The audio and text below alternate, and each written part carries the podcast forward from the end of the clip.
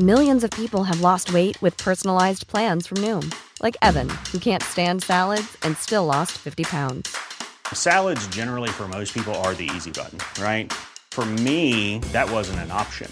I never really was a salad guy. That's just not who I am. But Noom worked for me.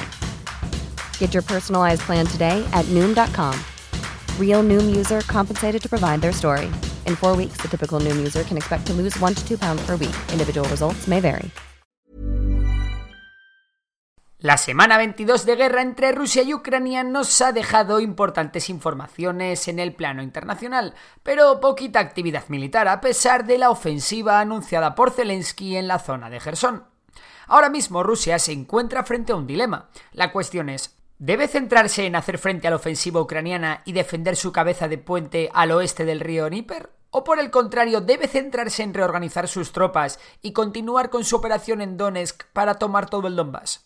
De momento parece que los rusos aún no han tomado una decisión final al respecto, pero la noticia de la semana es otra, y es que Rusia ha dado marcha atrás y la toma del Donbass ya no es su objetivo estratégico. Según el ministro de Exteriores ruso, el señor Sergei Lavrov, ahora Rusia se centrará en acabar con el inaceptable régimen ucraniano.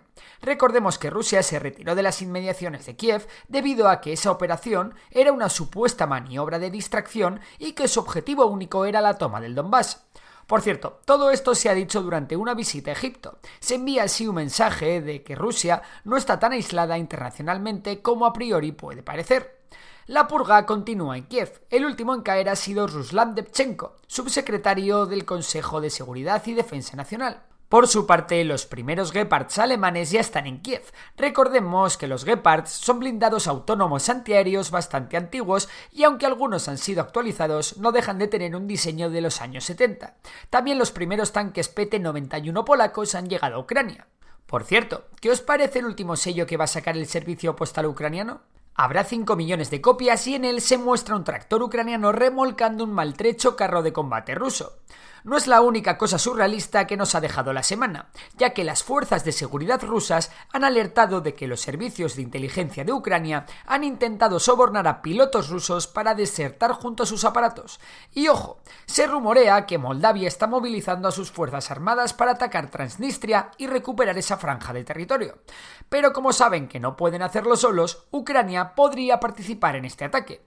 Recordemos que Transnistria es un territorio prorruso de facto independiente en el que hay una cifra aproximada de 1.500 soldados rusos. El territorio parece indefendible por Rusia, pero de ocurrir habría que estar muy atentos a la respuesta de Rusia y hasta dónde el Kremlin podría escalar el conflicto a cambio.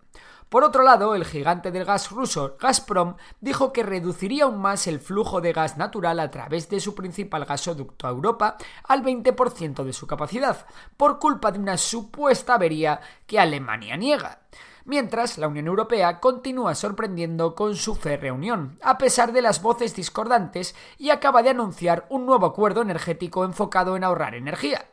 De esta manera, los 27 se comprometen a reducir un 15% el consumo de gas. ¿Todos? No.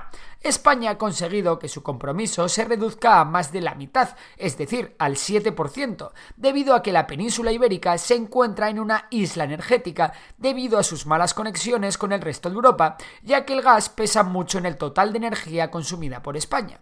Por su parte, el Banco Europeo de Inversiones aprueba un crédito de 1.590 millones de euros a Ucrania que destinarán a cubrir las necesidades de las empresas públicas ucranianas, reparar infraestructuras, retomar servicios municipales y aplicar medidas urgentes de ahorro energético y eficiencia ante la llegada del invierno. Donde hay muy buenas noticias es en el tema de las exportaciones de grano, que son vitales para muchos países subdesarrollados donde las hambrunas comienzan a aparecer. Después de que Kiev y Moscú llegasen a un acuerdo para abrir corredores por los que poder exportar el grano ucraniano, el gobierno ucraniano informó de que en agosto ya podría estar llegando este grano a los países del norte de África. Se espera que el acuerdo permita exportar desde Ucrania 22 millones de toneladas de trigo, maíz y otros granos que se han acumulado en los puertos de Odessa, Kornomorsk y Yuzhny y bajaron más así los precios de estos alimentos que, por otra parte, continúan a la baja desde hace ya semanas. ¿Y a quién beneficia este acuerdo además de a los países africanos? Pues obviamente las exportaciones de grano van a ser para Ucrania una gran fuente de divisa extranjera. También la ONU se apunta un buen tanto por patrocinar y garantizar el acuerdo. Turquía, por su parte, ha demostrado su capacidad para hacer de mediador entre ambos países, pero ¿y Rusia?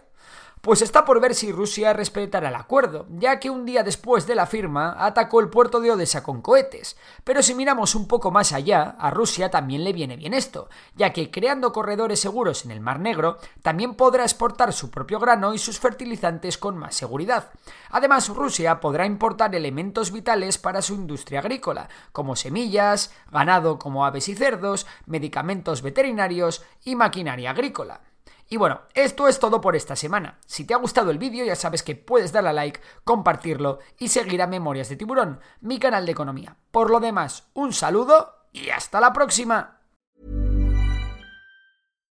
Hi, I'm Daniel, founder of Pretty Litter. Cats and cat owners deserve better than any old-fashioned litter. That's why I teamed up with scientists and veterinarians to create Pretty Litter. Its innovative crystal formula has superior odor control and weighs up to 80% less than clay litter. Pretty Litter even monitors health by changing colors to help detect early signs of potential illness. It's the world's smartest kitty litter. Go to prettylitter.com and use code ACAST for 20% off your first order and a free cat toy. Terms and conditions apply. See site for details.